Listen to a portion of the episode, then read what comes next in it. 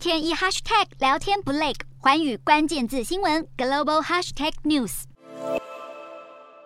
缅甸其实从二零二一年军方推翻民选政府之后，就是由军方长期把持政权的国内因此陷入了动乱，而军方逮捕羁押大批的异议人士。二十五号更传出，英国前驻缅甸大使包曼和她的丈夫登林也遭到了缅甸当局的羁押。根据消息人士指出，包曼还有登林被控犯下了移民相关的罪行，目前仍然在被羁押当中，而且在监狱中候审。包曼她十分了解缅甸。相关的事务，而她的丈夫登林是缅甸最知名的艺术家之一了，也是资深的民主倡议人士，曾经因为反对军政府而被判入狱。由于缅甸的政局仍然很动荡，时机敏感，英国使馆表示担忧，积极与缅甸当局来接触，盼望能够尽力的提供领事相关的协助。